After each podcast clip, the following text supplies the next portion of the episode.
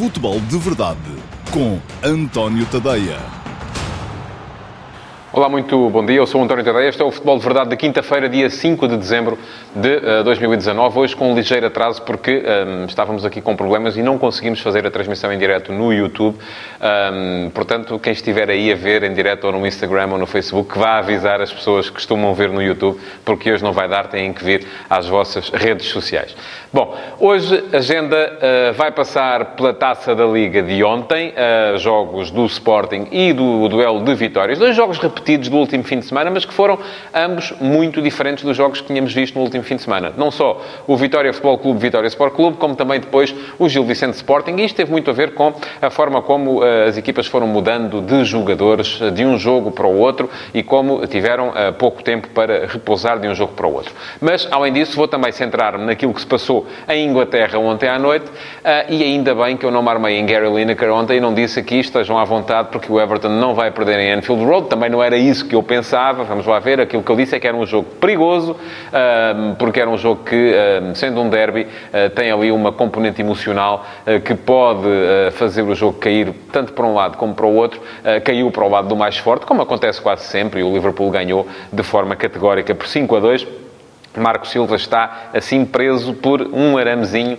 Vamos ver se cai hoje ou se continua e se a direção do a administração do Everton mantém a confiança nele. Por enquanto não há ainda notícias uh, de que tenha sido demitido, uh, mas pode perfeitamente acontecer antes da próxima jornada da Premier League.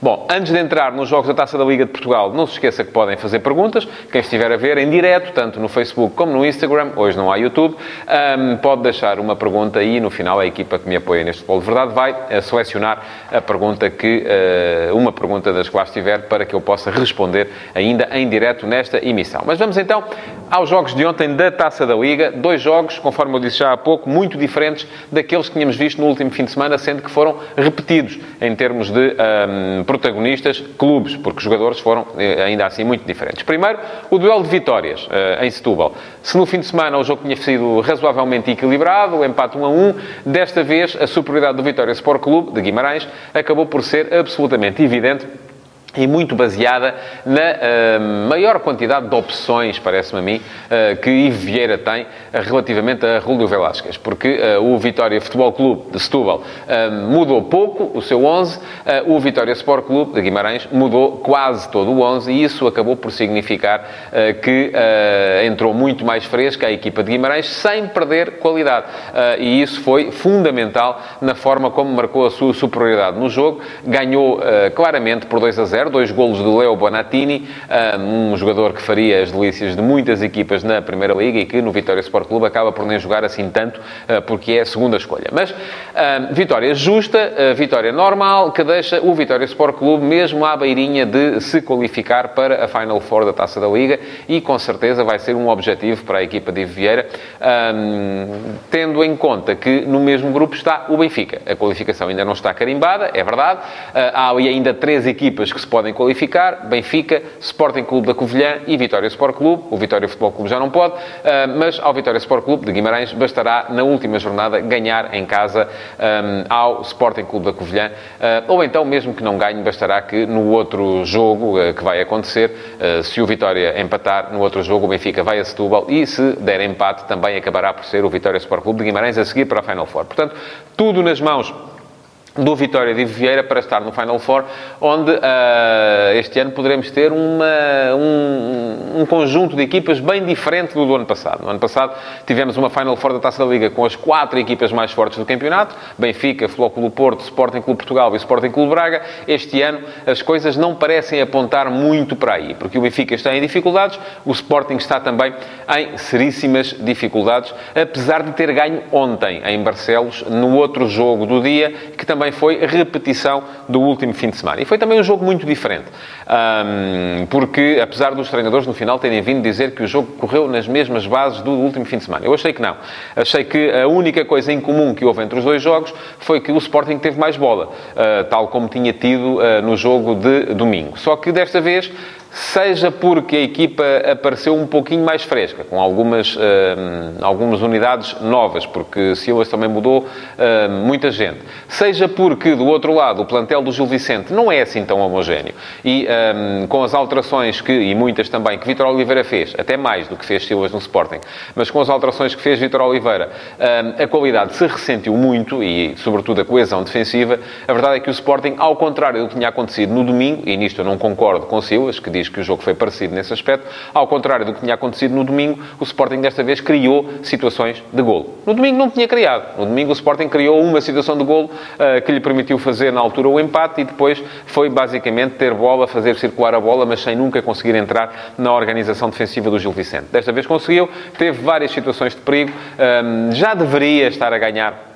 no momento em que uh, finalmente Bruno Fernandes fez uh, o golo da vitória, o golo que enfim, abriu a vitória. O Sporting depois acabou por fazer um segundo golo, eh, mas marcou o primeiro aos 89 minutos e um, estava ali a desenhar-se mais um uh, mau resultado para este Sporting. Acabou por não se consumar, porque Bruno Fernandes marcou num livre direto magistral aos uh, 89 e depois no período de compensação, quando o Gil Vicente foi à procura do empate, em contra-ataque, o mesmo Bruno Fernandes assistiu o Vieto para fazer o 2 a 0, que sentenciou a vitória do Sporting, numa altura em que o Sporting até já estava reduzido a 10 devido à expulsão de Acunha. Mas sobre isso também vou falar um bocadinho mais à frente. Ora bem, o que é que uh, isto significa em termos de contas? Que o Sporting ainda tem hipótese, mas uh, não depende só de si próprio, tal como o Benfica não depende só de si próprio. Também o Sporting precisa de ganhar na última jornada ao Portimonense e de esperar que no outro jogo uh, o Rio Ave não ganhe em casa ao Gil Vicente, que é um, também, tal como o Vitória de Setúbal, o, o adversário do Benfica, o Gil Vicente também já está eliminado. Portanto, um, o Rio Ave tem tudo na mão para poder seguir também uh, para a Final Four da Taça da Liga, que depois tudo se conjuga, será uma coisa lá entre equipas do Norte. É verdade que o Marítimo ainda tem hipótese, uh, mas uh, Sporting Clube Braga é favorito. no outro grupo, veremos hoje como é que se vai comportar o Porto, se consegue, no duelo com o Casa Pia, ganhar e manter o favoritismo face ao Desportivo de Chaves, mas os dois vão jogar na última jornada e, à partida, um dos dois estará também no Final Four.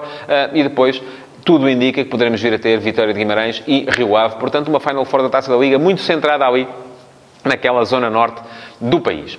Bom, relativamente às declarações de ontem uh, que se sucederam ao jogo Gil Vicente Sporting, um, há duas uh, frases ou duas declarações de Silas que eu acho que merecem ser comentadas. Uma delas, quando Silas diz que uh, a baixa de produtividade da equipa tem a ver com este ritmo de jogar sempre Europa, prova nacional, Europa, prova nacional. É verdade que o Sporting tem tido um calendário nestes últimos dias particularmente um, atribulado.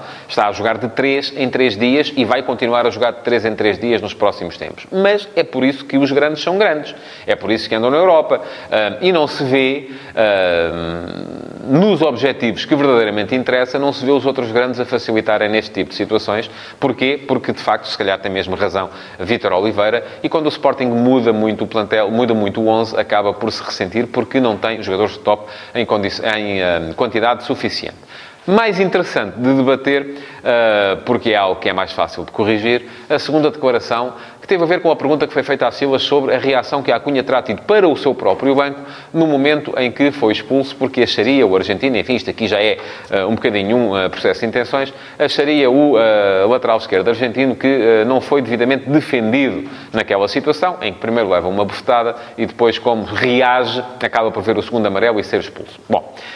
O amarelo é justo, é preciso que se diga. O segundo amarelo é justo. Faltou um amarelo para o jogador de Gil Vicente? Sim, faltou. Uh, mas a Cunha não pode reagir assim. E foi isso um bocadinho que Silas foi dizer. Agora disse-o tantas vezes, de tantas maneiras, e uh, repetiu-o tantas vezes. Silas disse, bom, uh, ele não pode, de facto. Eu também já reagi assim, mas ele vai ter que melhorar isso. pronto, mas tem que se compreender. Mas, de facto, ele vai ter que trabalhar esse aspecto. Enfim, é preciso também. Silas foi um bocadinho aquilo que foi Bruno Lage também relativamente à expulsão de Gabriel. Este é o tipo de conversa que os treinadores podem, eh, aliás, sou favorável a que as coisas sejam claras em conferência de imprensa.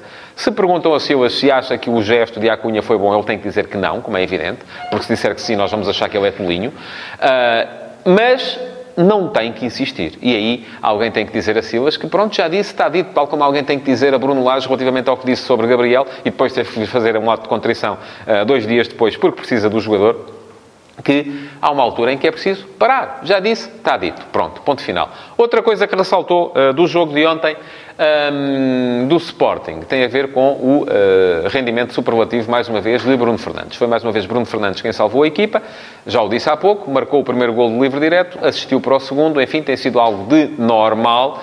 Uh, e uh, isto vem um bocadinho reforçar aquela ideia de que o que é que o Sporting vai fazer com Bruno Fernandes. Eu há bocadinho até estava aqui a pensar nisto e estava a pensar na, numa canção dos The National, o Mr. November, em que o Matt Brannigan diz The English are waiting and I don't know what to do. Deve ser isso que pensa neste momento Frederico Varandas. Os ingleses estão à espera e eu não sei o que é de fazer. Bom, presumindo que há interesse do, uh, de algum clube inglês em Bruno Fernandes e que pode chegar a tal proposta dos 70 milhões de euros, o que deve fazer o Sporting com Bruno Fernandes. Eu já o disse aqui uh, há tempos que não acredito que neste mercado de inverno chegue essa proposta, mas pode sempre chegar no início da próxima época, pode sempre vir a acontecer, até pode chegar no mercado de inverno se houver uma conjugação extraordinária de fatores, eh, nomeadamente a intervenção de um empresário que seja capaz de abrir as devidas portas e de fazer com que essa proposta apareça, até, quem sabe, a troco de outras coisas. Mas a questão aqui é o que fazer. Deve o Sporting vender? Deve o Sporting manter o jogador? Se vende, continua a ter equipa? A esse propósito, recomendo-vos que leiam, por exemplo, uh, um artigo que o João Pedro Cardeiro escreveu no uh, antoniotadeia.com uh, sobre a equipa do Cagliari, a equipa sensação do futebol italiano, que chegou lá, construiu uma equipa precisamente uh, porque vendeu aquele que era o seu melhor jogador. E a partir daí passou a ter dinheiro para fazer uma equipa, que é isso que a equipa do Cagliari tem este ano. Está lá no antoniotodeia.com, quem quiser dar-se ao trabalho é só uh, ir à procura, uh, pesquisar por Cagliari, ainda está nos destaques, portanto está lá em cima. quem abrir o site vai descobrir esse artigo com muita facilidade. Bom, e com isto entramos em Inglaterra. Inglaterra, eh, já o disse há pouco, ainda bem que eu ontem não eh, me armei aqui em Gary Lineker, não fiz nenhuma promessa, nem de comer o meu chapéu, que não tenho, nem de apresentar o futebol de verdade eh, em tronco nu, porque foi isso que uh, Gary Lineker fez aqui há tempos, creio eu, uh, não me recordo bem da situação, mas creio que foi quando o Leicester uh, foi campeão e ele disse que se o Leicester fosse campeão apresentaria o Match of the Day todo nu, acabou por usar uns slips em nome da decência, mas acabou por ter que pagar a promessa. Bom, eu não disse isso, não disse que o Everton ia ganhar ou empatar perante o Liverpool, só disse que era um jogo perigoso, porque os derbys são sempre jogos perigosos, com carga emocional elevadíssima, e este ia ser, e acabou por ser. O jogo foi muito renhido, foi discutido, enfim, o 4 a 2 foi um resultado uh, justo. O Liverpool podia ter feito mais golos, também podia ter sofrido mais golos. Um, foi um jogo entusiasmante, bom de se ver, uh, mas que deixou uh, Marco Silva numa posição muito periclitante. Já o disse há pouco, vamos ver se Marco Silva resiste, se consegue manter a posição de treinador do Everton. Neste momento já está abaixo da linha d'água e isso não é bom para um clube com os pergaminhos da equipa do Everton. Fala-se com muita insistência da entrada de David Moyes, do regresso de David Moyes, que foi feliz no Everton antes de achar que podia ser treinador do Manchester United e não podia, porque aquele lugar no United não é para qualquer um e Moyes claramente não era homem para preencher os sapatos de Alex Ferguson, que foi quem ele foi substituir em Old Trafford. Quanto ao United, ganhou ontem, ganhou uh, bem ao Tottenham. Um, Mourinho sofreu a primeira derrota. É bom também para ele uh, perceber quem tem com ele, quem vai para a selva com ele, como se diz na velha e famosa frase. Um, Dele Alli voltou a mostrar uh, que, está, que está com ele, voltou a fazer um golo, mas a equipa de facto ainda tem, sobretudo, problemas de controle dos jogos, problemas defensivos e isso viu-se na forma como sofreu os dois golos um, da equipa do Manchester United. Foi uma vitória para Ole Gunnar Solskjaer perante o seu público, o público que Mourinho também reclamou como sendo dele, mas e que permitiu para já ao United passar para o sexto lugar uh, e o, a liderar o pelotão dos que perseguem os cinco da frente. E nos cinco da frente, já repararam, estou a incluir o Wolverhampton uh, de uh, Nuno Espírito Santo, que está mais uma vez a fazer um extraordinário trabalho. Ontem ganhou, outra vez, 2-0 ao West Ham.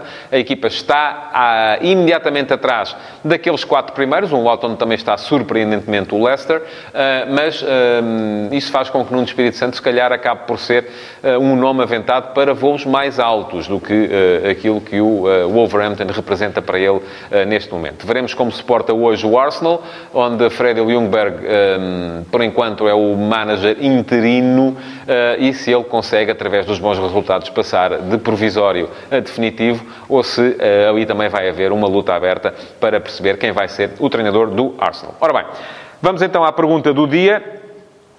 Um, e uh, vou responder à pergunta de, do Pedro Queruac. Olá, Pedro, muito uh, bom dia. E pergunta-me o Pedro se faz sentido colocar o Luís Maximiano a jogar para o tirar logo a seguir ou terá sido apenas por ser a taça da Liga e por isso jogou o Renan.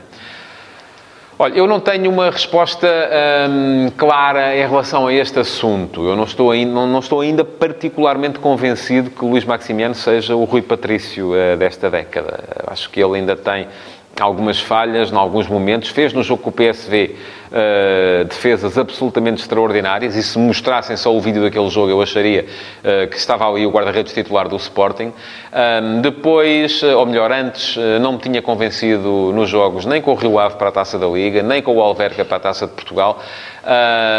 O jogo perante o Gil Vicente, enfim, não foi por ele, como é evidente que a equipa caiu, mas eu creio que, de qualquer modo, a ideia de Silas era promover a alternância. Agora, quem é que vai ser o número 1 um e quem vai ser o número 2? Uh, ah, veremos com certeza no próximo jogo contra o Moreirense quem é que assume essa posição de líder da hierarquia dos guarda-redes do Sporting. Não sei muito francamente quem vai ser. A verdade é que Renan também nunca me convenceu assim uh, como sendo um guarda-redes top. Uh, Parece-me que o Sporting ficou claramente a perder quando deixou sair, ou vendeu, uh, Rui Patrício, uh, para uh, ficar com Renan. Renan não é o mesmo guarda-redes, não é um guarda-redes que encha as medidas, seja a quem for, apesar de ter sido um guarda-redes absolutamente decisivo nos dois troféus que o Sporting conquistou na época passada, porque foi ele que salvou a equipa nos desempates por grandes penalidades, um, tanto na Taça da Liga como na Taça de Portugal. E nisso ficou ligado à história do Sporting. Agora, se é um guarda-redes de engate, se é um guarda-redes que deu para aqueles jogos, ou se é um guarda-redes para se fixar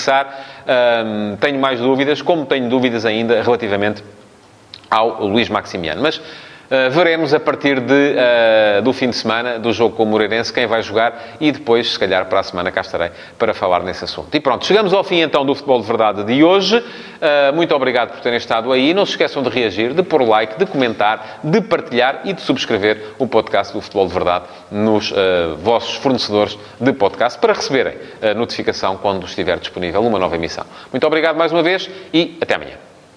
Futebol de Verdade, em direto de segunda a sexta-feira, às 12h30, no Facebook de António Tadeia.